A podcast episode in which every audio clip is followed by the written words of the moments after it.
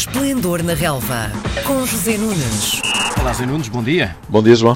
Bom dia. Estamos em período de, de, jogos de apuramento para o Mundial de 2022. Portugal já entrou em ação duas vezes. A mais recente, e aquela de que vamos falar, foi no sábado passado contra a Sérvia. A coisa até pareceu começar bem para a nossa seleção, mas acabou de maneira agridoce.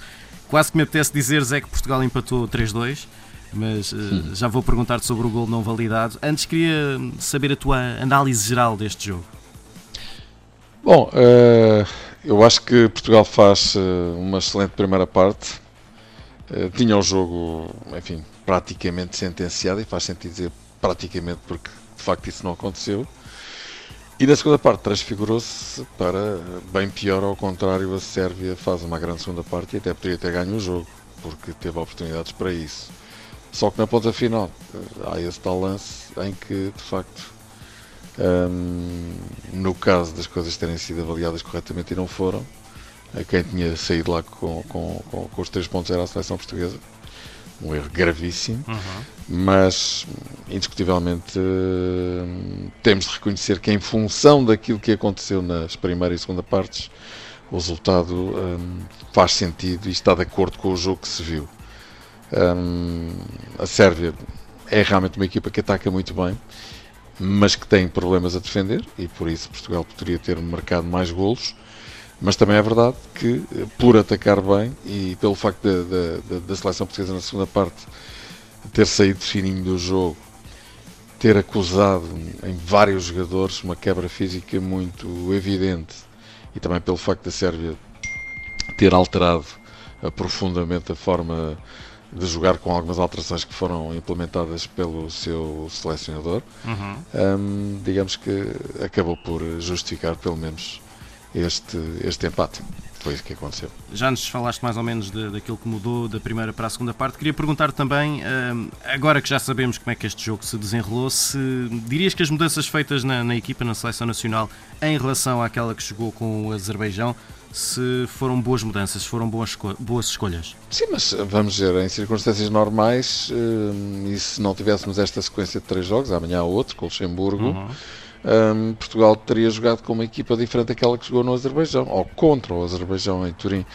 Um, por isso, digamos que esta equipa que jogou com a Sérvia aproxima-se mais da equipa tipo da seleção portuguesa, que tem muitas opções, como sabemos, também tinha um número considerável de jogadores indisponíveis e por isso acho que é normal que tenhamos jogado com a Sérvia com alguns jogadores que habitualmente, habitualmente não entram no 11 inicial. Mas, eh, francamente, não, é, não vejo que tenha sido por aí que Portugal eh, tenha feito uma exibição menos conseguida com o Azerbaijão, apesar de tudo ganhou, e já há várias uh, qualificações para fases finais de europeus e de mundiais que não ganhávamos o primeiro jogo, portanto, apesar das coisas não terem sido brilhantes, conseguimos ter aí um, um upgrade. Uhum. Em relação ao jogo com a Sérvia, é verdade que tínhamos ganho das duas últimas vezes que lá jogámos, é verdade que ao intervalo parecia isso ir acontecer de certeza outra vez, mas mais uma vez o futebol surpreendeu-nos e creio que a Sérvia chegou com justiça à igualdade. Agora, em relação ao gol de Ronaldo que não contou, quer dizer, não, não vejo como é que uma coisa destas pode acontecer nesta altura numa competição sob égide da FIFA e da UEFA. Uma competição importantíssima, porque estamos a falar de um campeonato do mundo, estamos a falar das duas equipas que jogam para o primeiro lugar, que é o único lugar que dá acesso direto à fase final do campeonato do mundo.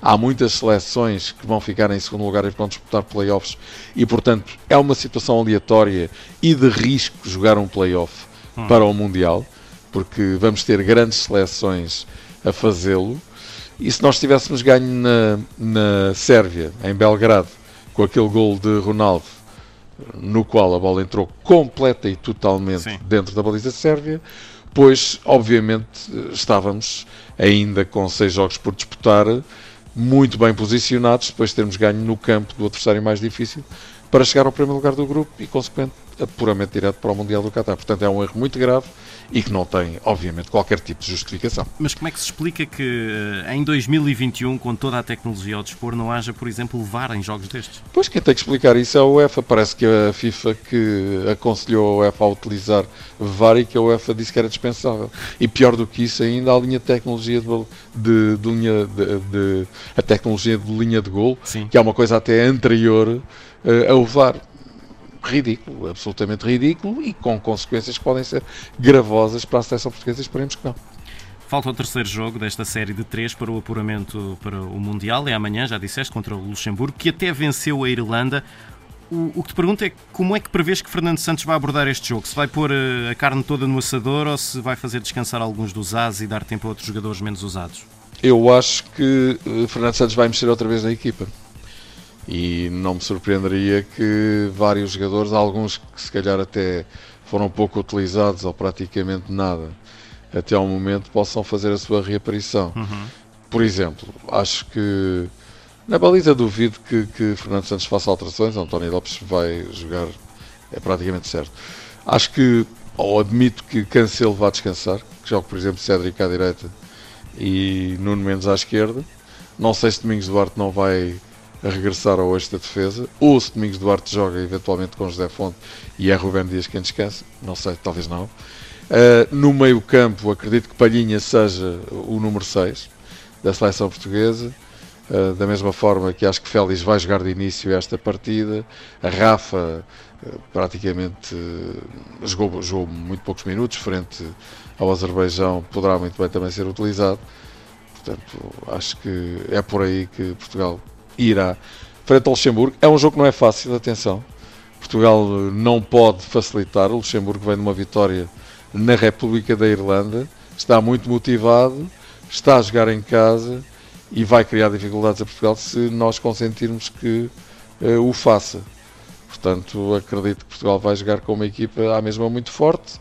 Talvez não faça tantas alterações como acabei de dizer, e penso que Ronaldo vai jogar, evidentemente, à procura do gol que ainda não fez. Ou seja, já fez, mas não contou neste conjunto de jogos, até para resgatar um, um pouco aquela, aquele momento menos feliz que teve, de facto, no final da partida. Aliás, antes do final da partida, Sim. por essa altura já se encaminhava aliado do jogo mas ainda não tinha para a linha lateral, exatamente. Uh, mas achas que a equipa vai estar psicologicamente sólida? Achas que este empate com a Sérvia não, não vai afetá-los? Não, acho que não. Acho que Portugal sabe o que é que tem de fazer. Portugal tem de ganhar este jogo, obrigatoriamente, uhum. a Luxemburgo. O Luxemburgo é uma equipa que pode fazer perder pontos a algumas das equipas que integram este grupo, por exemplo, a República da Irlanda, que penso que com esta derrota já está fora da carroça, como se costuma dizer, dois jogos, duas derrotas, já tinha perdido com a Sérvia.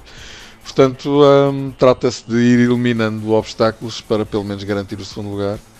E desse ponto de vista, acho que Portugal, obviamente, uh, só pode jogar para um resultado que é vitória. Muito bem, José Nunes, boa semana para ti. Boa Voltamos a conversar na um abraço. Um abraço. Até segunda-feira.